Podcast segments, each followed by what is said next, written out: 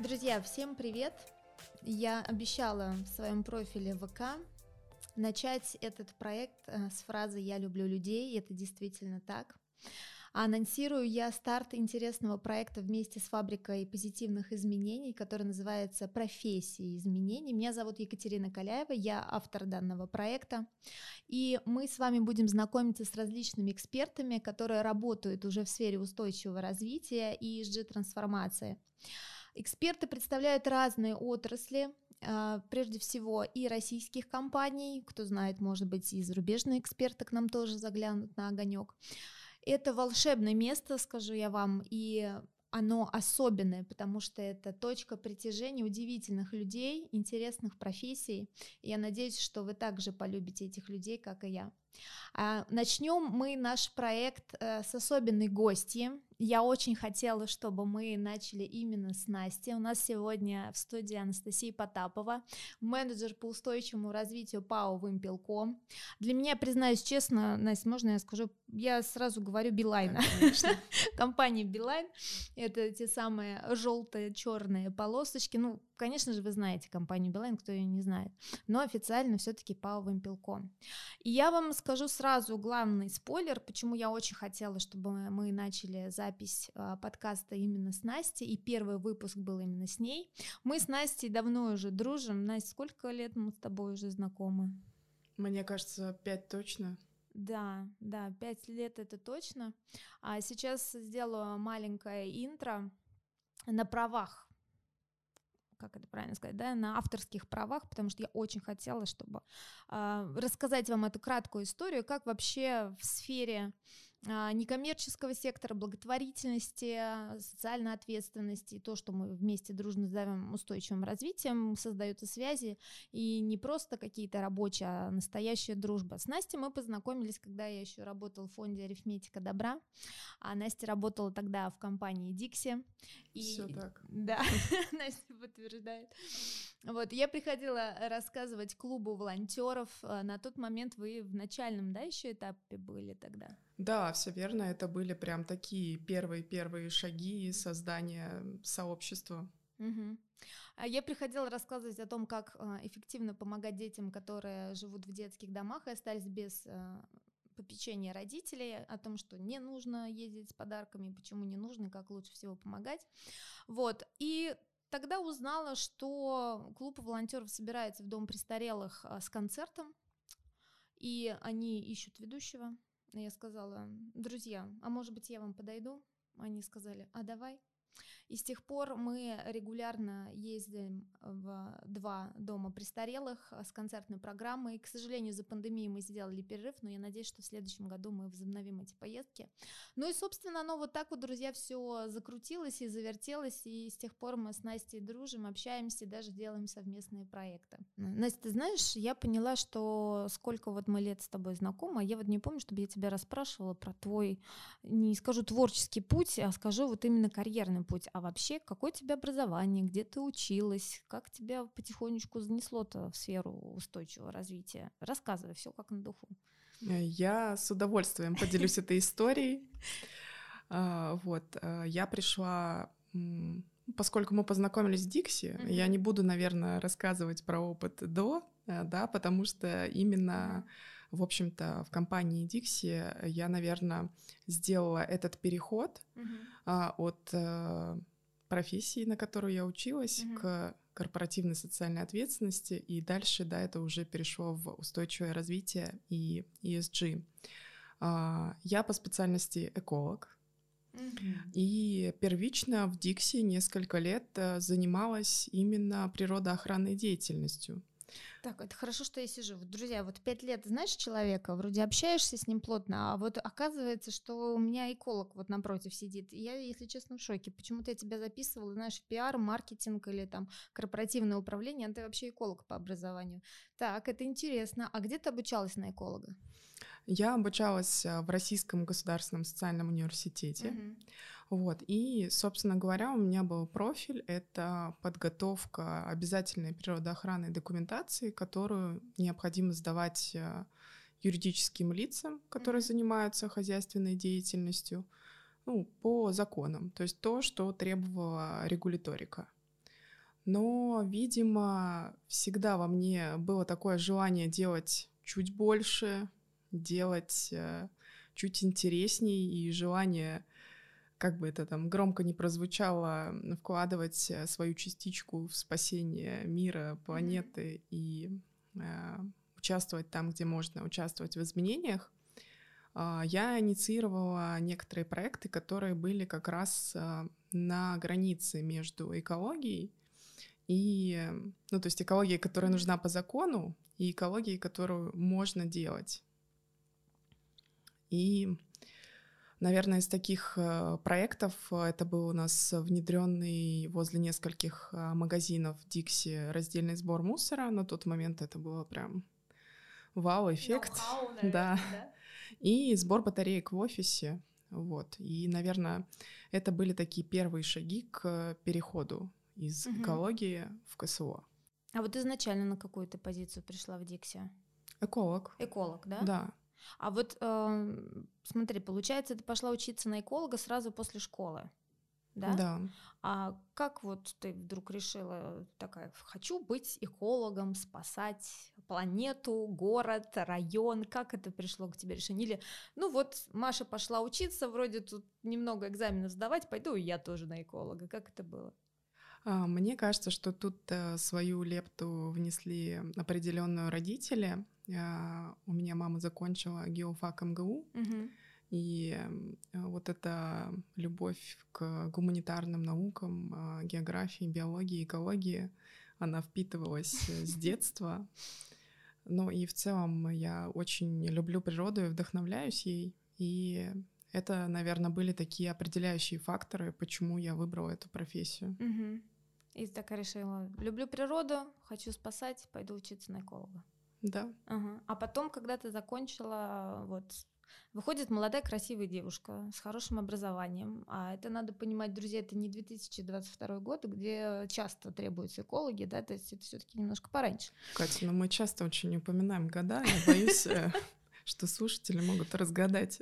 Сколько тебе лет? Сколько мне лет. Ничего страшного. А знаешь, а, кстати, забегая вперед э, к вопросу о возрасте, потому что со студентами еще более-менее понятно, а вот как раз э, с людьми, кому за, добавляйте 30-40. А, многие задумываются, что а почему бы да, мне не перейти, совместить свой профессиональный опыт и совместить также устойчивое развитие. Но это забегая вперед. А вот к тому моменту ты выходишь с образованием эколог, и куда идешь работать? То есть первое твое место и чаяния твои где реализовались? А, на самом деле, то есть... Эм скажем так, э, прям а, не востребованной эта профессия не была. Просто mm. последние, да, несколько лет этому уделяется такое прям повышенное внимание, опять же, в разрезе ESG-повестки, mm-hmm. в том числе и, да, темы изменения климата. А так, э, ну, то есть эколог, э, по сути, это тот человек, который требуется на любом предприятии, который осуществляет природоохранную деятельность. И, соответственно, ты можешь пойти непосредственно на это предприятие и заниматься да, деятельностью там. Ты можешь пойти в подрядную организацию, которая готовит mm-hmm. эти отчеты все для других компаний. А, Мое первое место работы было в компании, которая занимается разработкой программного обеспечения, mm-hmm. которая позволяет автоматизировать э, отчеты, необходимые для сдачи вот в природоохранные органы каких-то документов. Mm-hmm. И, собственно говоря, я проводила обучение по этим программам, э, консультации и помогала делать эту проектную документацию разным компаниям. Mm-hmm. А потом тебе в какой-то момент это там надоело, или ты хотела вырасти в другой сфере и сразу пошла в Дикси, или еще был какой-то промежуточный этап? А, нет, а, после, собственно говоря, нескольких лет работы в этой компании, mm-hmm. да, я перешла в Дикси, mm-hmm. меня позвали туда уже непосредственно экологом. Mm-hmm. А вот этот переход, помнишь, когда ты решила не просто заниматься экологией, но внедрять какие-то еще интересные социальные практики, проекты? Как пришла идея вообще создать клуб волонтеров? Это ты его создала или он уже был к тому моменту? А, получается, что, ну, поскольку я сама достаточно увлечена природой, заботой о ней, а, я сама лично да, сортировала мусор, мне была эта близкая тема. И mm-hmm. после того, как а, в компании помогала реализовывать несколько инициатив, мне поступило предложение, mm-hmm. собственно, стать э, да, лидером этого направления mm-hmm. нового, которого не было в компании, корпоративной и социальной ответственности. И в рамках уже этого направления у меня были несколько проектов, и э, в какой-то момент э, мне пришла идея создать э, клуб волонтеров. Угу. То есть объединить людей, которые неравнодушные, которые готовы менять этот мир. Угу. И, собственно говоря, последние несколько лет в компании я занималась развитием этого клуба. Угу. А скажи, вот сложно, когда человек приходит на, из одной сферы в другую, да, в компании, за ним такая ответственность, да, новое направление, еще неизведанное, да, на тот момент, создают клуб волонтеров, легко при этом вовлекать сотрудников, объяснять, потому что иногда встречается такой, кому, какие волонтеры, о чем вы вообще, у меня там семья, работа, э, зарядка, пиво, баня и так далее. Как это было, помнишь? А, мне кажется, что, то есть, с одной стороны, мне здесь, да, помог вот этот э, базис э, эколога угу. в части каких-то экопроектов, потому что такие у нас тоже были. А с другой стороны, то есть все это было очень близко мне, и я готова была сама а, быть амбассадором, а, и поэтому, когда есть вот кто-то, кто ведет за собой, это очень важно. И, собственно говоря, э, поскольку экспертизы на тот момент именно в социальной сфере а, достаточно я не обладала, мы и пошли по пути как раз а, приглашения а, в наши офисы благотворительных фондов. Mm-hmm. Ну, в общем-то, так э, ты, наверное, не попала к нам на встречу волонтеров. И то есть э, благодаря вот этой экспертизе, получаемой от фондов, мне кажется, что мы как раз могли успешно вовлекать людей и реализовывать э, проекты. Угу. А вот тот опыт, который ты приобрела в компании Dixie, он тебе сейчас пригодился? То есть ты какие-то проекты, которые реализовала тогда, понимаешь, блин, это здорово, вот то, что я делала, отлично, можно там переложить сейчас в эту компанию или что-то взять, какие-то элементы? А, мне кажется, что да, то есть это идет такой определенный накопленный эффект uh-huh. а, и общее знание экспертов в этой отрасли, а, благотворительных фондов, куда можно пойти с вопросом, получить какую-то экспертизу. А, поэтому, несмотря на то, что а, в Билайне за мной закреплено больше экологическое направление, а, мне очень помогают а, мои знакомства, а, опыт и навыки, которые я получила в Дикси. Угу. Вот, допустим, там два дня назад проводили благотворительную ярмарку, и как бы куда тут без... Без связи, как Без связи, да. Поэтому, а, безусловно, да, тот опыт сыграл очень большую роль. Угу. А как э, произошел переход в Билайн? А, то есть ты сразу пошла прям на должность менеджер по устойчивому развитию, да? А, да, если честно, то после Дикси у меня было большое желание попробовать себя в новой отрасли. Угу. А, мне так хотелось уйти из продуктового ритейла, потому что есть частая ситуация, когда люди э, переходят э, между работами внутри отрасли. Угу. Вот, у меня было желание э, развиться, да, и вот посмотреть э, другую отрасль. И я пришла в Билайн, да, сразу уже менеджером по устойчивому развитию. Угу. А у тебя достаточно быстро, да, произошел этот переход из одной отрасли в другую?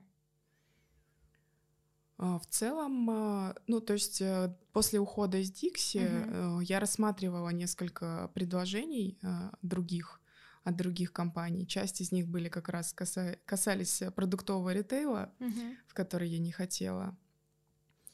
И вот э, когда пришло предложение прийти в Билайн, оно мне прям как-то очень сильно откликнулось, и угу. я прошла все стадии собеседования и попала в компанию. А много у тебя было вот этих стадий? Это был огонь, вода, вода и медные трубы, или это достаточно лайтово, там два собеседования, любовь, как говорится, со второго взгляда? Вот э, мне почему-то кажется, что прям э, лайтово сейчас попасть э, в крупную корпорацию практически невозможно. Но mm-hmm. я имею в виду просто вот э, пришел, видел, победил. То есть это стандартная схема прохождения собеседования с непосредственным руководителем, с э, руководителем выше и с HR-блоком. Mm-hmm. А что тебя вот на тот момент привлекло вот именно в Билайне? Ты такая, ну, ребята, все, я иду к вам.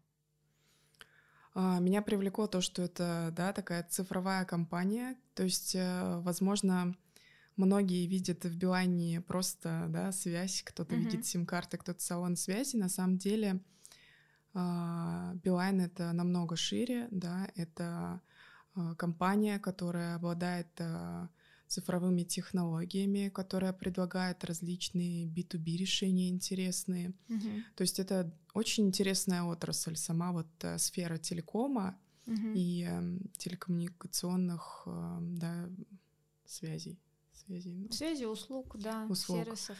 И, ну, наверное, тоже, что было немаловажно, э, это то, что Билайн, он на самом деле еще до пандемии а, ввел а, такую практику BeFree. Угу. Это возможность а, совмещать гибридный режим работы, О, работать и дома, и удаленно. Угу. То есть на тот момент я много путешествовала, куда-то ездила, и для меня это тоже было важным таким фактором. Угу. Кстати, вот о твоих путешествиях, э, друзья. Если хотите, подписывайтесь, конечно, на профиль Анастасии. Но я вам сразу скажу, что, честно, я иногда Настю спрашиваю, Настя, ты вообще работаешь, нет? Потому что такое количество путешествий, а, которое человек совершает, не то, что там в год, а бывает, что и за месяц. Расскажи, как тебе удается совмещать эту должность-то непростая на самом деле, менеджер по устойчивому развитию в такой крупной компании, но и при этом ты не только путешествуешь, занимаешься спортом, Рассказывай секрет тайм-менеджмента, я тоже так хочу. На самом деле, да, такой вопрос э, возникает нередко. И не только от меня. Да. Эм, а если вот э, коснемся спорта, то спорт — это корпоративный спорт компании, а, за что я очень благодарна, в принципе, Билайну. И э, здесь важна дисциплина. То есть как только ты входишь в график, ты знаешь, что понедельник, среда, угу. ты должен уложиться к определенному времени со всеми э, горящими делами, угу. чтобы поехать на тренировку. А, подожди, у вас тренировки это получается корпоративная история? Это все сотрудники Билайна могут, тренируются? Да, могут э, приходить э, корпоративный тренер. Угу. Рад видеть всех. О, здорово. То есть из любого подразделения можно угу. как раз на тренировках познакомиться там с айтишником, да. с бухгалтером, да, с директором по маркетингу. Здорово. И потом уже говорить, помнишь, мы бегали с тобой? Мне Может, ты мне отчетик побыстрее сделаешь? Вот. А в плане путешествий, ну, а, я действительно в какой-то момент поняла, что это такой для меня достаточно мощный заряд а, вдохновения, который в том числе помогает мне и на работе двигаться вперед, э, решать какие-то задачи с большим, наверное, энтузиазмом. А, поэтому, в принципе, путешествую я в выходные и в свой mm-hmm. отпуск просто, наверное, за а, время работы я научилась э, компоновать э, свои путешествия таким образом, чтобы, ну, это не мешало, безусловно, работе. Вот, и, ну, как я говорила, уже где-то иногда бифри помогает, что ты можешь mm-hmm. в пятницу поработать уже из другого города угу. и отдохнуть там в выходные. А не сказывается такая, знаешь, атмосфера, что это вроде уже отдых, э, пятница, еще тут надо поработать? Или у тебя уже такая практика, и у тебя нормальный рабочий режим, что работа есть работа, неважно, где я нахожусь, даже если там в Тимбукту? На самом деле, мне кажется, что удаленка, она научила всех, э, скажем так, дисциплине и все-таки более четкому планированию графика рабочих дел и совмещения с какими-то личными историями. Вот, поэтому нет, э, достаточно легко концентрируюсь на работе в рабочее да, время. Если нужно э, что-то тоже ответить вечером или выходные, такое тоже случается, безусловно. Mm-hmm тоже реагируешь. А, поэтому мне кажется, что для большинства вот этой проблемы себя настроить э, с учетом тотальной удаленки на протяжении да, уже там угу. определенного количества времени, а, в целом ее нет. Угу. А вот э, расскажи такой типичный день менеджера по устойчивому развитию? Там, с чего начинается, во сколько, э, условно, план и во сколько заканчиваешь? Просто реально интересно, как, как живет менеджер по устойчивому развитию? Ну, на самом деле стандартный график работы у нас с 9 до 6, но тут вот опять же удаленка вносит свои коррективы, и понятно, что э, мы можем получать какие-то сообщения рабочие до начала рабочего дня, и после. Да, если они приоритетные, то ты реагируешь. Если ты понимаешь, что можешь да, их э, интегрировать уже в свой рабочий график, то, соответственно, просто ознакомился mm-hmm. и запланировал. А, что, наверное, происходит в таком режиме нон-стопа? Это мониторинг а, информационного поля, потому что, как мы все знаем, да, кто владеет информацией, тот владеет миром. И это просмотр да, телеграм-каналов, которые сейчас а, являются, наверное, таким основным э, источником, удобным угу. формирования вообще новостей, в том числе, э, в том числе в сфере ESG. Угу. Вот, соответственно, что-то такое интересное попадается, если обмениваемся с коллегами этими сообщениями, угу. делимся, следим а, за новостями отрасли. Вот. А, так у нас в отделе за каждым закреплено свое направление. А, за мной закреплено направление, с одной стороны, не финансовой отчетности ее подготовки, а с другой стороны, экологии. Угу. Если брать первую половину года до выпуска отчета в том году, за прошлый год, а, за 21 мы выпустили отчет в июле этого года. Угу. Ну, то есть полгода достаточно большое время у меня занимает в течение рабочего дня подготовка этого отчета. Дальше, а, если касаться экологии, то это непосредственно такие проектные задачи. Сейчас, например, мы а, вместе с а, консультантами проводим аудит э, системы обращения с отходами. Угу. Мы на ВЭФе подписали с российским экологическим оператором соглашение и теперь э, идем по нему, стараемся усовершенствовать нашу систему обращения с отходами. А вот давай вернемся. А что угу. из себя представляет ваша система обращения с отходами? Потому что это звучит очень красиво, скажу так, прям солидно. А на практике как это выглядит? А, ну смотри, получается, что как раз э, на практике детальную такую схему угу. мы как раз ее проработаем в результате вот этого аудита проведенного. Угу.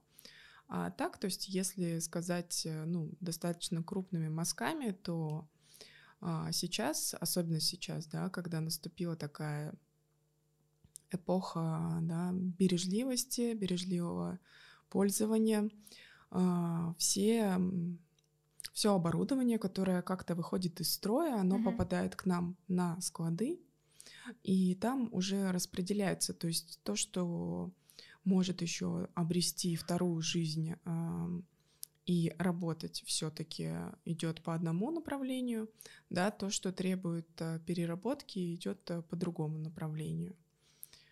А, это вот если прям, ну, крупными mm-hmm. мазками. Вот. Также там у нас есть проект, допустим, по восстановлению э, абонентского оборудования, э, приставок, роутеров. Mm-hmm.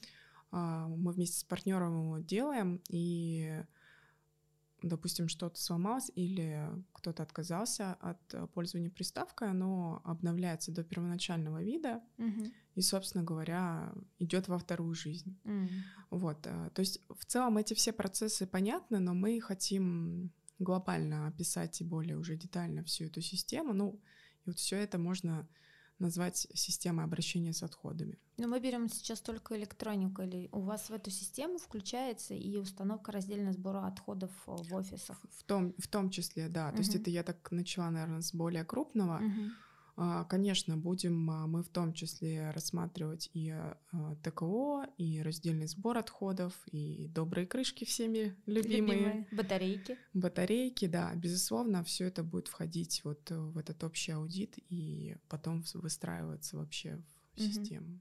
А смотри, ты сказал про электронику. Я так понимаю, что из всех офисов, подразделений, любых, mm-hmm. как это у вас, бизнес-юниты, может быть, департаменты, отделы, свозится электроника, которая требует либо ремонта, либо замены, либо утилизации, да? А дальше вы ее уже распределяете в зависимости от того, в каком она состоянии. Вот если мы говорим, что электроника пригодна, куда она направляется? Она направляется обратно в офисы подразделений компании или она отправляется там через фонды на благие цели? Нет, то есть э, если, ну, ну, в любом случае, то, что попадает на склад, оно уже, значит, э, прошло эту систему диагностики, mm-hmm. то есть у нас есть определенная процедура, согласно которой это все попадает на склад. И то, что э, уже формируется со склада, вот оно идет э, по двум путям: либо на переработку, либо угу. на повторное использование. Повторное использование в компании, да? То есть нет, нет, нет, нет. То есть а оно куда? направляется в другие компании, mm. которые, ну, которые, грубо говоря, могут, хотят это дальше как-то использовать. Угу. Они там покупают у вас бартерные отношения, это благотворительность, как это происходит? В целом, а, в основном все телекоммуникационные компании mm-hmm. тендерят э, эти mm-hmm. поставки, не поставки, наверное, неправильное слово, партии, скажем mm-hmm. так, вот, и потом да, так, таким образом их вовлекают во вторичный рынок. Угу. Ну, то есть, грубо говоря, если у меня есть какая-нибудь там ООО «Ромашка», да, то я могу участвовать в тендере и купить э, вашу технику вот э, со склада, да? Если да, она... безусловно. То есть у нас есть э, тендерная площадка, угу. на которой выставляются лоты, и а, поставщик, который обладает определенными критериями, угу. прописанными в тех заданиях, может принять участие на равных условиях. Угу. А если мы говорим про переработку, куда вы отправляете на переработку вот эту отработанную технику? А, то же самое, то есть э, происходит, э, как да, лом цветных металлов, все угу. это выкупается тоже лотами на ну, другими подрядными организациями. А, то есть они у вас ее выкупают для того, чтобы дальше утилизировать, да? Да. И они тоже должны соответствовать определенным требованиям, которые вы предъявляете для участников э, вот этих закупочных процедур. Да? да, да. То есть, безусловно, в тех заданиях там прописаны аспекты утилизации, которые угу. должен выполнить подрядчик. Угу. А если мы говорим э, про историю с раздельным сбором отходов, как это выглядит у вас в компании? У вас там в каждом офисе или только в главном офисе? Как это обычно происходит? А, на самом деле у нас э, в большинстве административных офисах эм, установлены да, э, контейнеры для раздельного сбора отходов. В основном собирается пластик, крышки, батарейки — вот. Э, в плане макулатуры мы стремимся к стопроцентному электронному документу обороту. Угу. Вот, э, это идет такая планомерная работа, в том числе с поставщиками, чтобы э, договоры и документы подписывались через ЭДО, угу. да, которыми сейчас многие пользуются. Вот, потом, поэтому образование там той же макулатуры, оно совсем незначительно. А, то есть мы стараемся сократить, скажем так, э, количество отходов, mm-hmm. которое генерит компания. Mm-hmm. Например, если взять э, салоны связи, то там а, в этом году мы уменьшили там количество информации на чеке, который mm-hmm. выдается клиенту. Следующим шагом хотим вот реализовать тоже возможность отказа от, от чеков от совсем. печатного mm-hmm. чека и в том числе минимизируется количество упаковки, в которую угу. в которой поставляется в салоны связи продукция, то угу. есть минимизация упаковки тех же сим-карт, угу. минимизация там рекламных материалов, которые идут вместе с продукцией. Угу. То есть вот э, да, как э, все-таки говорят, что э, не, необразованные отходы это да, это наилучшая стратегия. Да, поэтому мы стараемся вот идти по такому пути. Угу. Вот как раз в контексте твоей работы. А у вас э, устойчивым развитием занимается, как я понимаю, целая команда, это целый отдел? Да, э, все верно. Вот я, наверное, еще коснусь э, пару таких э, направлений, которые, да, в моей плоскости угу. задач э, лежат. Это, ну, в том числе и углеродный след от компании, да, который мы рассчитываем, э, проекты, которые тоже так или иначе связаны с экологией И два направления. У нас в Билайне есть программа благополучия для сотрудников, она mm-hmm. называется Бивинер. В рамках этой программы есть два таких блога Big Green и Be Social. Mm-hmm. Be Social — это сообщество социальное, люди которые волонтеры, которым мы рассказываем про соцпроекты. Бигрин как раз эко-сообщество, mm-hmm. это амбассадоры, которые являются такими лидерами изменений в плане mm-hmm. экологизации процессов. А, при этом у нас в отделе еще помимо меня есть а, коллега, которая занимается непосредственно инклюзивными проектами mm-hmm. и всей повесткой, связанной с инклюзией, и коллега, которая занимается услугами для социального сектора. Это наша работа с благотворительными фондами, которым мы предоставляем социальные услуги и поиск пропавших людей. Mm-hmm. Лиза Альжет вот тоже находится а, в курировании моих коллег mm-hmm. эти задачи. Ну и, собственно, нас всех объединяет наш прекрасный руководитель. И, собственно, нас всех объединяет наш прекрасный руководитель. То есть у вас четыре человека, получается? Ага. И у вас идет а, разделение по направлениям. Да. А руководитель как официально именуется? Руководитель по устойчивому развитию? Директор? Да, руководитель по устойчивому развитию. А, почему спрашиваю? Потому что в некоторых компаниях встречается должность менеджер по устойчивому развитию, но по факту это директор по устойчивому развитию, где-то отделяется директор, у него есть штат, ну, то есть бывает микс, поэтому я вот тогда точно спрашиваю, просто интересно, как в каждой компании это устроено. Да, я, я понимаю, потому что, ну, там, в Дикси, грубо говоря, uh-huh. у меня была должность руководитель социальных проектов, uh-huh. А, при этом, то есть у меня не было, допустим, в подчинении, ну, людей. То есть, да, понимаю, о чем ты говоришь.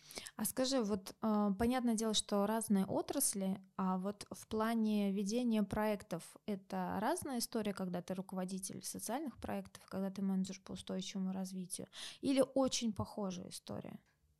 А, мне кажется, что все-таки я бы, наверное, сказала, что чуть разные истории. Mm-hmm. То есть э, в Дикси непосредственно за мной было закреплено больше вот э, КСО, uh-huh. да, в его понимании. А здесь э, все-таки мы больше занимаемся устойчивым развитием и. ESG. Uh-huh. А, недавно тоже на одной из а, встреч мы как раз спорили, что есть uh-huh. КСО, что есть ESG.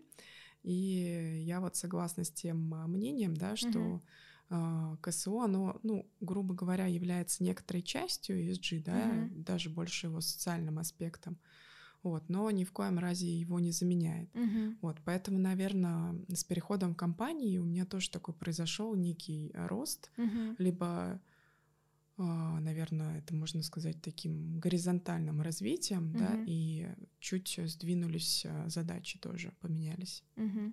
А можно сказать, ты знаешь, и вот я подумала, если совсем просто объяснять, да, что угу. такое КСО, ESG и устойчивое развитие, для меня это такая некая матрешка. Если даже взять совсем маленькую, это будет корпоративное волонтерство, побольше матрешка это КСО, еще больше ESG, и самая большая это будет как раз устойчивое а развитие. А куда ты положишь? Положишь благотворительность? А я положу ее в ESG. Угу. И, ну, и даже бы я бы сказала, в КСО я положу ее. Ну да, вот я тоже больше за КСО. А, с одной стороны, да, я согласна. Единственное, что вот эм, если говорить об ESG и устойчивом развитии, то, наверное, устойчивое развитие — это такой вот, э, да, процесс, а ESG — это больше про метрики управления вот аспектами, риски, uh-huh вот, наверное, чуть вот так угу. бы я разграничила.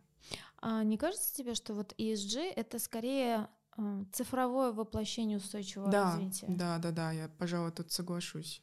Потому что устойчивое развитие очень часто, когда мы даже вот в своих кругах произносим, это нечто такое глобальное, аморфное, и вроде все красиво, все понятно, а когда хватаешься, да, хочется вот дайте мне цифры, дайте мне факты. Да, конкретики. А ESG вот как раз отвечает на этот вопрос. А у вас в компании есть э, ESG-политика, ESG-стратегия? Какими документами вот вы руководствуетесь, когда ведете проекты? Да, безусловно, мне кажется, это такие первоочередные документы, которые, без которых э, сложно идти э, в эту тему, да, потому что должно быть, безусловно, регулирование, наверное, как и ну, любого аспекта деятельности. У нас есть э, стратегия устойчивого развития, в которой, угу. да, четко прописано, что а, компания в первую очередь э, помогает э, своими технологиями, силой бренда, экспертизой в решении да, социальных, экономических, экологических проблем. Она есть в открытом доступе? Да, можно. У нас, то есть, на сайте есть, угу. на сайте у нас есть там обещали, Будет ссылочка, ссылку. друзья. Вы можете посмотреть стратегию устойчивого развития. Да, есть э, отдельный раздел, который называется «Устойчивое развитие». Угу. В нем э, указана наша стратегия. В нем находится, можно ознакомиться со всеми отчетами по устойчивому развитию, угу. которые Билайн ведет с 2013 года. Ого! Да, а, также там описана механика реализа... не реализации проектов, а то есть как вообще да, проект может э, стать партнерским для Билайна. Угу. То есть описана эта вся схема, процедуры, которые мы проходим.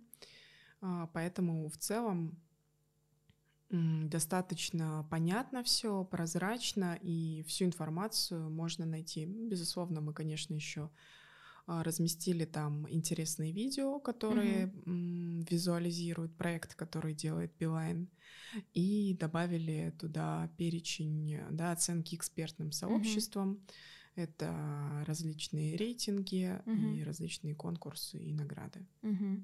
А есть э, такой прекрасный документ, там ESG политика или ESG программа компании? Или достаточно вот этого документа, о котором ты сказала? Стратегия по устойчивому развитию, то угу. есть она... Она нас... все в себе объединяет и там... У нас Понятно. есть отдельные дальше уже документы, угу. которые, знаешь, регулируют э, какие-то непосредственно уже а, плоскости, угу. типа политики по благотворительности, угу. экологическая политика. Угу. Вот, а, если я не ошибаюсь, они у нас тоже в открытом доступе, угу. с ними можно ознакомиться, но либо мы их выдаем по запросу там угу. при подписании идей. Угу. Вот, но а, общий такой вот единый документ, э, да, это стратегия, а дальше вот идет э, разбивка по различным уже таким моментам. А сколько ты лет уже в Билайне работаешь? Третий год пошел. Уже третий год, mm-hmm. обалдеть. Казалось бы, вот прошел буквально год, как ты перешла, а уже третий. А вот скажи, пожалуйста, как только ты пришла, с чем знакомится менеджер по устойчивому развитию, вот как только устраивается на работу, с какими документами, с какими процессами, что важно знать в начале? Вообще у нас а, в компании принято проводить такие онбординги, угу. и, в общем-то, наверное, с этого и началось а, все мое знакомство с Билайном, когда я получила а, договор, я отдала трудовую книжку. Угу. А, сейчас, кстати, уже перешли мы на электронные трудовые книжки. Угу. У меня был такой онбординг, mm-hmm. где руководители и коллеги рассказали как раз э, про стратегию, рассказали про особенности направления, mm-hmm. Кто за что отвечает. Это было такое первое. Второе, это было, наверное, ну, оно стандартное для всех. Welcome Hour, где mm-hmm. различные подразделения рассказывают э, о том, да, вообще, что, что такое компания Билайн, mm-hmm. где можно найти ответы на вопросы. Это общая встреча для сотрудников, да, для новых? Допустим, да, набирается там за mm-hmm. месяц какое-то количество человек и проводится встреча. Mm-hmm. Хотя сейчас э, я вот знаю, что мы переходим в электронный формат, mm-hmm. то есть просто будет такой э, онлайн-курс для mm-hmm. новичка. Mm-hmm. Вот. А дальше, наверное, ты идешь опять же на сайт, смотришь mm-hmm. информацию, читаешь отчет, mm-hmm. потому что из отчета очень много можно да, почерпнуть э, как раз э, для себя. Вообще, мне кажется, я бы всем, кто хочет, э, рассматривать вот эту возможность уйти работать в mm-hmm. сферу устойчивого развития, просто полистать отчеты об устойчивом развитии разных компаний. Mm-hmm. То есть там можно, опять же, увидеть э, информацию по разным направлениям, да, где-то, возможно, определиться, что ближе именно тебе, да, какая ветка там, социалка, либо э, да, что-то другое. Э, и опять же увидеть, что делают компании, посмотреть какие-то проекты. То есть вот набраться опыта очень хорошего можно, почитав отчеты различных компаний. Угу. Ну, еще знаешь, тут такая сложность, мне кажется, что э, часто бытует э, такой стереотип, что менеджер по устойчивому развитию должен знать практически все. То есть это прекрасно, когда ты можешь выбрать одно направление, но желательно разбираться в социальной политике, в корпоративном управлении и в экологии. А как вот сочетать эти разные вещи? Как обучаться на работе?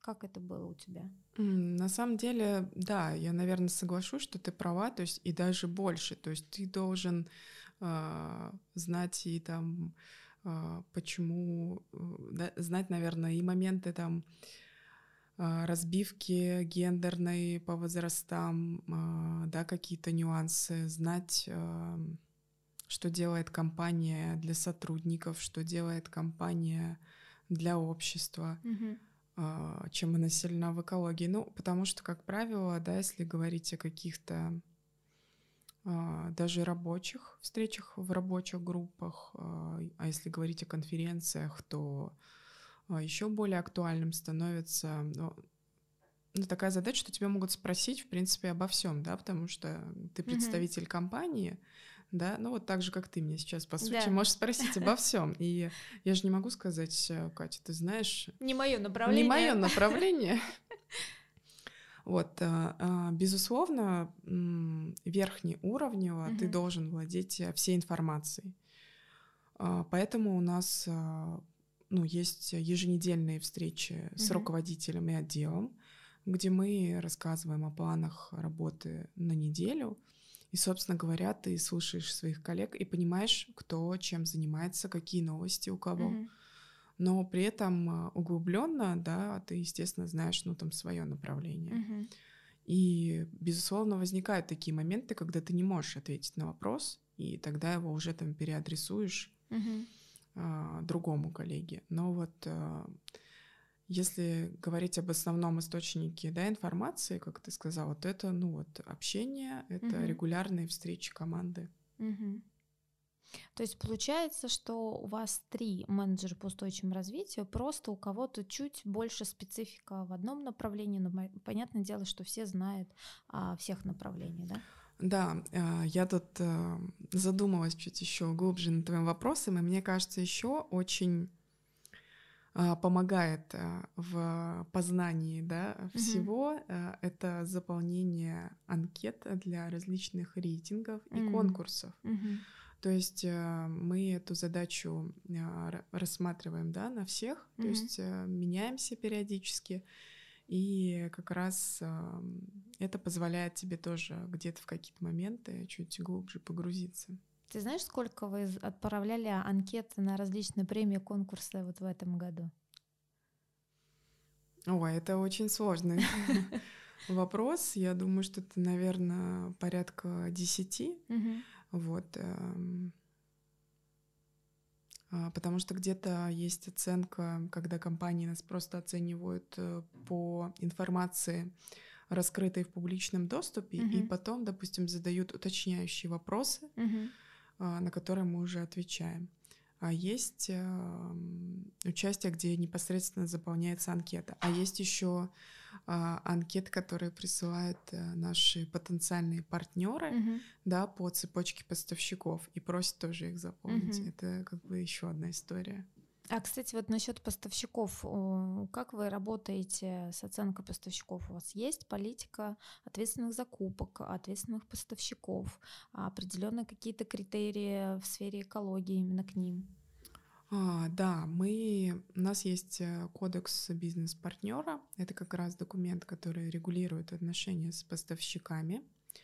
И, собственно говоря, в в прошлом году мы туда вносили прям дополнительные изменения, касающиеся а, соблюдения экологических политик и социальных угу. норм. А вот возвращаясь э, к моему вопросу о твоем рабочем дне, uh да, ты сказала, что вот у вас стандартный график с 9 до 6, ну, если экстренные вопросы, то можно до и после. Я так понимаю, что классическая история, да, просыпаешься, готовишь завтрак, у тебя там утром тренировка, вечером Вечером, вечером. вечером угу. тренировка. Дальше это идет что? Просмотр новостей как раз в своей области? Или сначала отвечаешь срочно на вопросы? Настя, какие у нас показатели для этого рейтинга? А, ну, на самом деле, вот э, по понедельникам как раз мы встречаемся с командой, чтобы наметить приоритетные задачи угу. на неделю. И по сути в понедельник у тебя уже формируется такой э, план э, задач, угу. по которому ты идешь. Он, э, безусловно, гибкий, потому что некоторые запросы, вопросы, они а, да, прилетают в, в режиме онлайн, да. Вот, поэтому, наверное, ну, день начинается с того, что ты вот сверяешься, есть ли какие-то, да, горящие вопросы, которые не были заложены в плане, mm-hmm. да, если они есть, то ты отрабатываешь их. Если их нет, то действуешь вот по намеченному плану mm-hmm. и как бы идешь дальше по задачам. Mm-hmm. А, задачи у тебя бывают разноплановые, или ты все-таки там делишь их, а сначала там проверяю почту, потом у меня там личные встречи онлайн или офлайн, дальше я занимаюсь вот столько-то времени отчетностью и так далее. А, я скажу так, наверное, что если говорить о встречах, то поскольку у всех коллег ну, достаточно плотный график, то встречи скорее планируются вне зависимости да, от твоего желания, mm-hmm. а все-таки когда ты смотришь э, свободные окна и э, выбираешь э, их для встреч. Mm-hmm. Вот. Есть в течение недели ряд регулярных встреч, ну, то есть которые повторяются из недели в неделю, например, работа по вот экс-сообществу и сообществу B-Social, mm-hmm. она требует а, встречи раз в неделю с рабочей группой, угу. вот, где мы тоже встречаемся, обсуждаем ближайшие планы, а, закрепляем зоны ответственности и идем работать дальше. А, если говорить про рабочую почту, то, наверное, она все-таки в постоянном мониторинге находится, поскольку все равно тема достаточно чувствительная, mm и могут прилетать такие запросы, которые требуют ну, оперативное реагирование. Mm-hmm. Допустим, там, да, как, какой-то СМИ запросила срочные комментарии, касающиеся там темы экологии. Mm-hmm. И я не могу себе позволить, да, сказать, что у меня в этот час не было проверки почты. Вот, поэтому, наверное, происходит э, так, что потом уже ты да, время, которое вне встреч, mm-hmm. да, и когда ты вот ответил на эти экстренные запросы, ты уже а, занимаешься, допустим, а, работой какой-то там по написанию отчета, либо по подсчету углеродного следа, а, либо а, делаешь ну, то, что тебе нужно вот выполнить в рамках, допустим, направления работы с сотрудниками. Угу. А скажи, пожалуйста, вот а, работа менеджера по устойчивому развитию это такой микс, мне кажется, особенно, знаешь, в описании вакансии, что там встречается и из пиара, и тут и копирайтер, тут и проект менеджер тут и внутренние коммуникации, и организатор мероприятий. А, вот твоя работа — это микс э, каких вакансий, скажем так, да, каких профессий чаще всего у тебя встречается? Это, а, не знаю, там, а бухгалтерская работа с цифрами, с, там, с деньгами, с показателями, или это больше общение, ты как комьюнити-менеджер, или ты стратег? Как это обычно у тебя происходит? Может быть, все в равной степени? Интересный на самом деле вопрос. Э, я, ну, я с тобой согласна, что сейчас, ну, мне кажется, это очень многие вакансии, они включают довольно широкий э, разброс э, компетенций, навыков, опыта, mm-hmm. который необходим.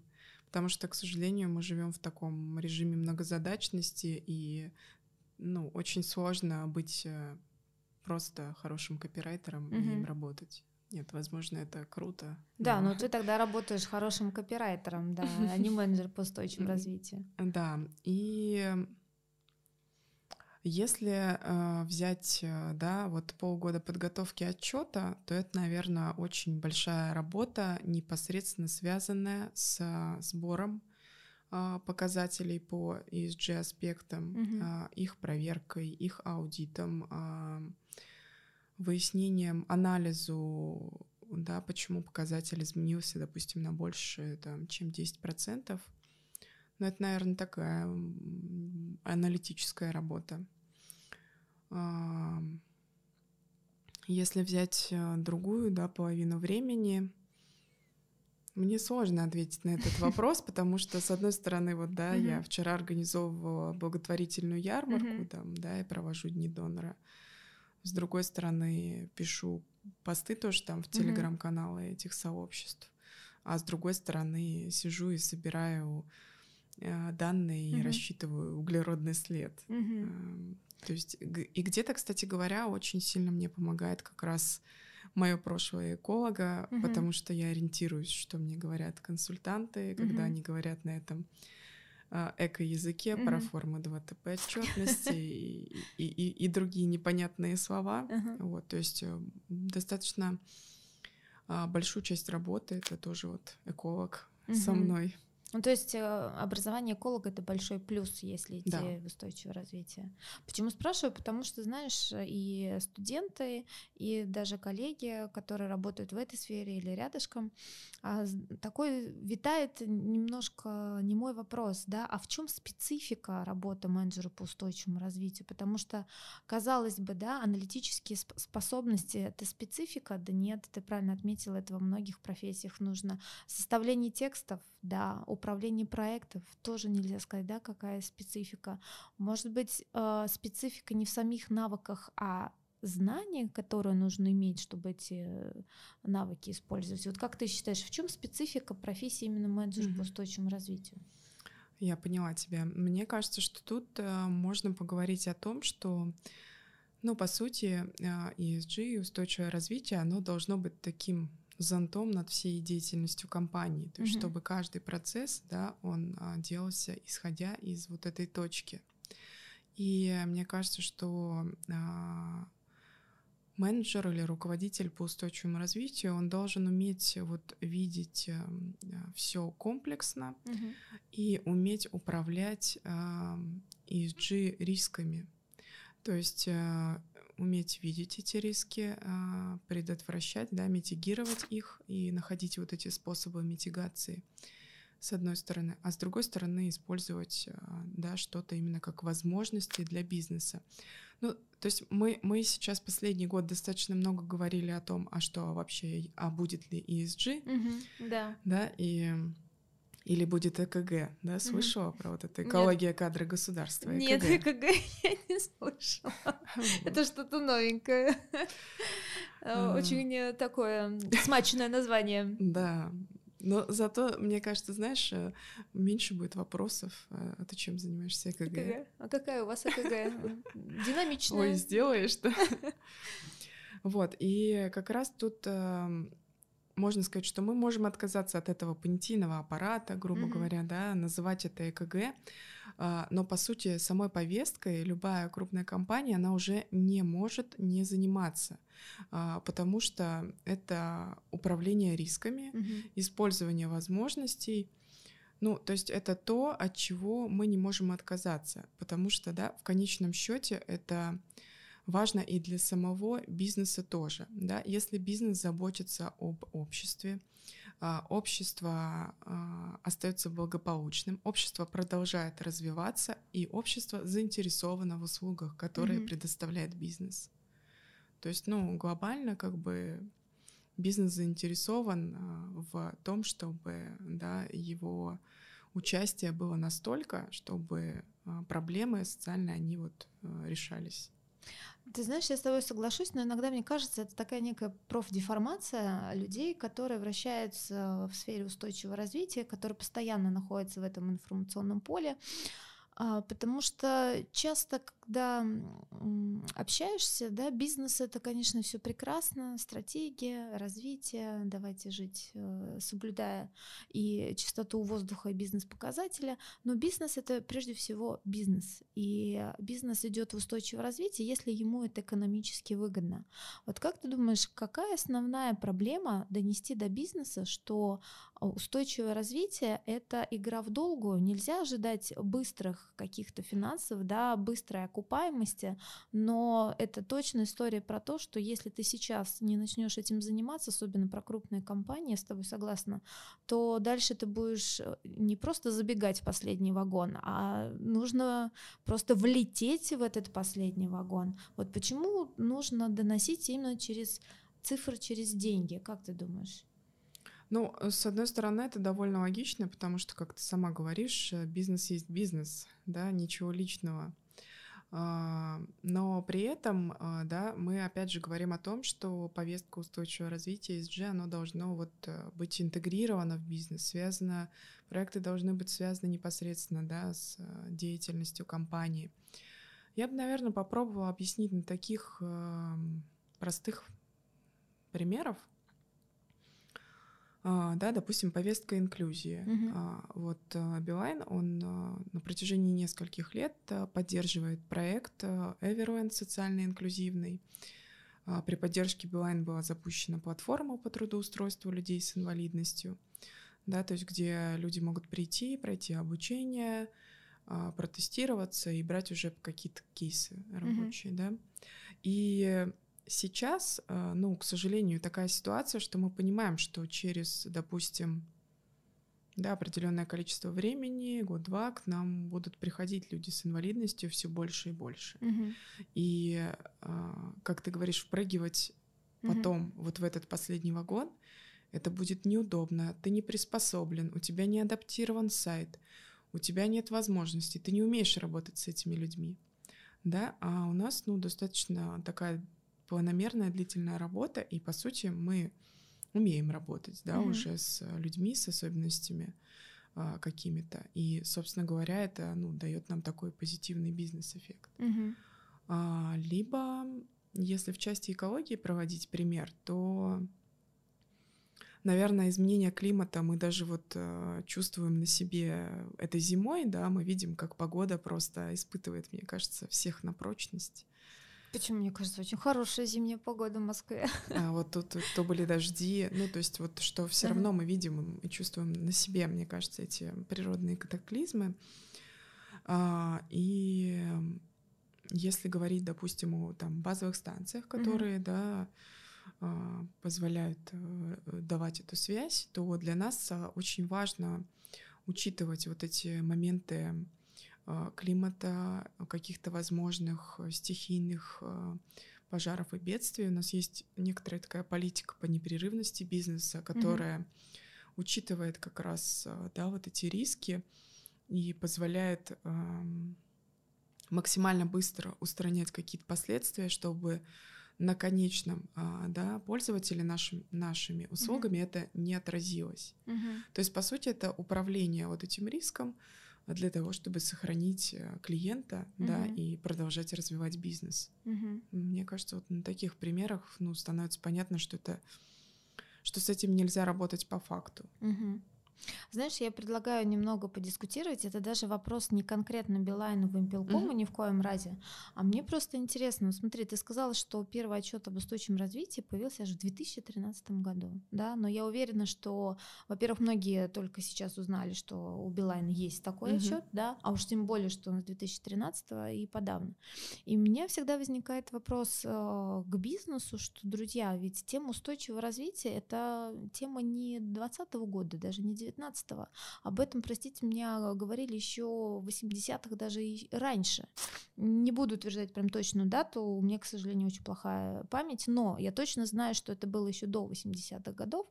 И когда я училась тоже в университете, уже тогда я писала дипломы по теме экологической безопасности, а это начало 2000-х годов, но почему-то устойчивое развитие и бизнес начал рассуждать, а не построить ли мне так бизнес-процессы для того, чтобы все это было в гармонии и так далее. Возникает вопрос, ребята, а что вам мешало сделать те же инклюзивные проекты, экологические инициативы не в 2000, там, 2005 даже году, а сделать их раньше? Понятно, делая лихие 90-е, навряд ли какому бизнесу было дело, да, до инклюзии социальных проектов и так далее, но какие-то единицы есть, и это здорово. И тем не менее, да, почему мы так э, открыто и некоторые даже бравируют этой темой сейчас, и хочется сказать, а где вы были на истоках? Ведь это же не какая-то тема, которую было сложно предугадать, да, вот какие-то современные цифровые решения, которые сейчас, ну, о них сложно было говорить, да, вот о смартфоне без кнопок, ну, в 2000, в 2000 году сложно было представить, что по ним можно искать пропавшего человека, да, и делать пожертвования благотворительные фонды. Но задуматься о том, как тебе выстроить бизнес-модель, чтобы не вредить экологии, а, максимально вовлечь людей, принести им пользу и при этом работать честно и прозрачно, почему мы говорим об этом только сейчас, как ты думаешь?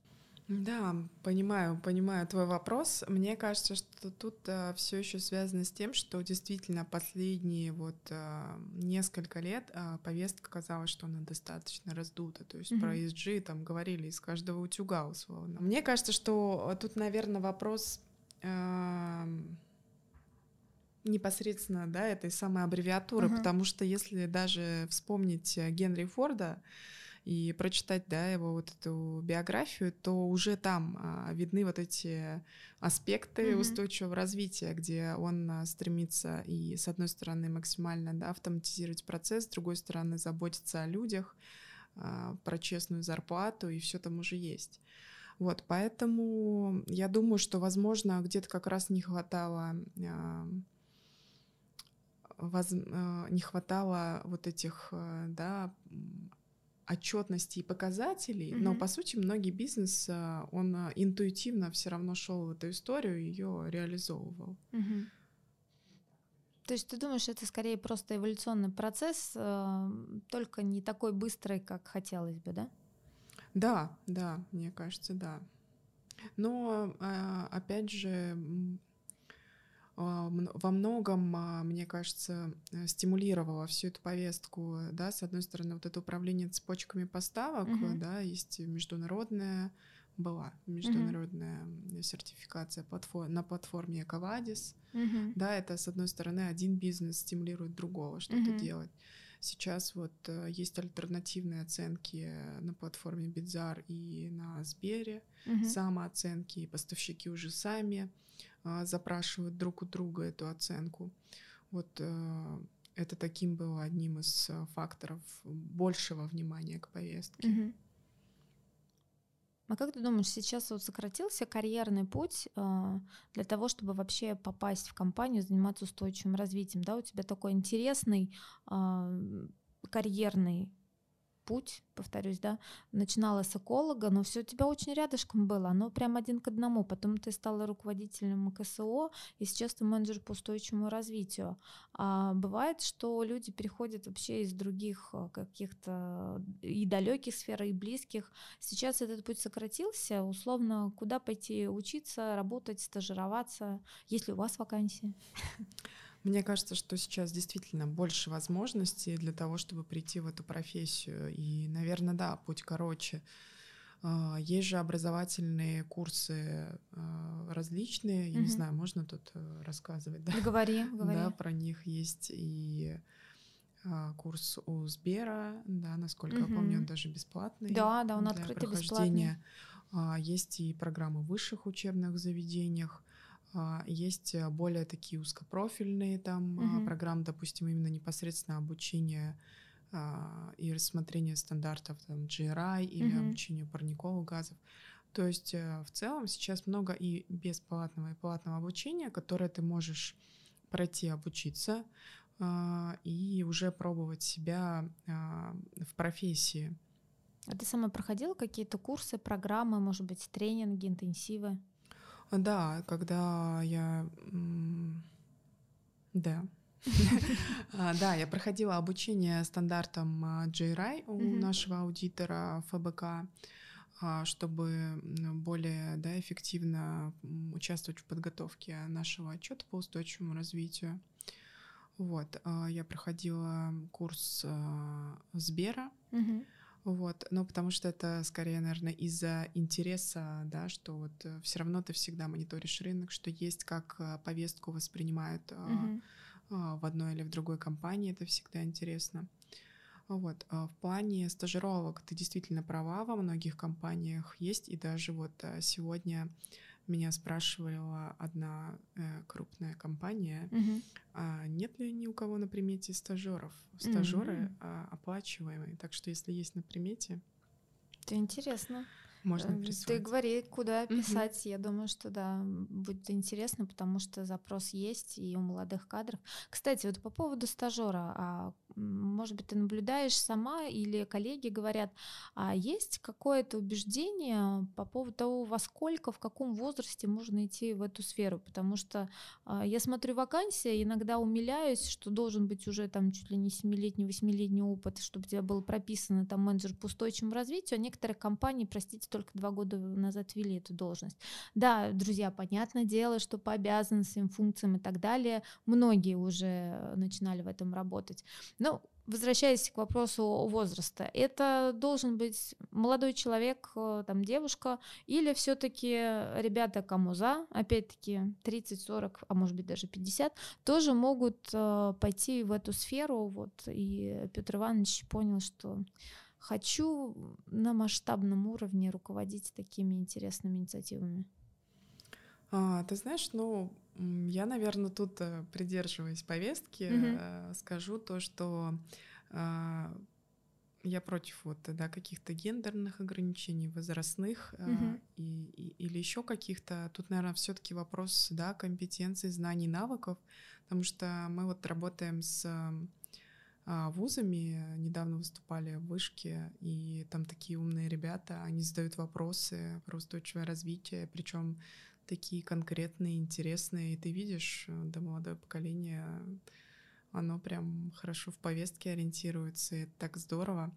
Но при этом, мне кажется, те люди, у которых есть э, мощный бэкграунд, э, да, какого-то управлен... управленческий опыт, а, то они вполне могли бы тоже, да, пройти, допустим, какое-то обучение, заняться повесткой. Мгм. Знаешь, я подумала, что если компания будет как-то условно, даже негласно предъявлять требования к возрасту стажеров и вообще потенциальных кандидатов, уже можно сделать вывод о том, насколько она устойчива и действительно ли она про те ценности, которые она транслирует. А, скажи, пожалуйста, вот буквально несколько финальных вопросов. Первое, ты сказала, что а, посвящаешь время для того, чтобы быть в повестке, читаешь каналы, общаешься с коллегами.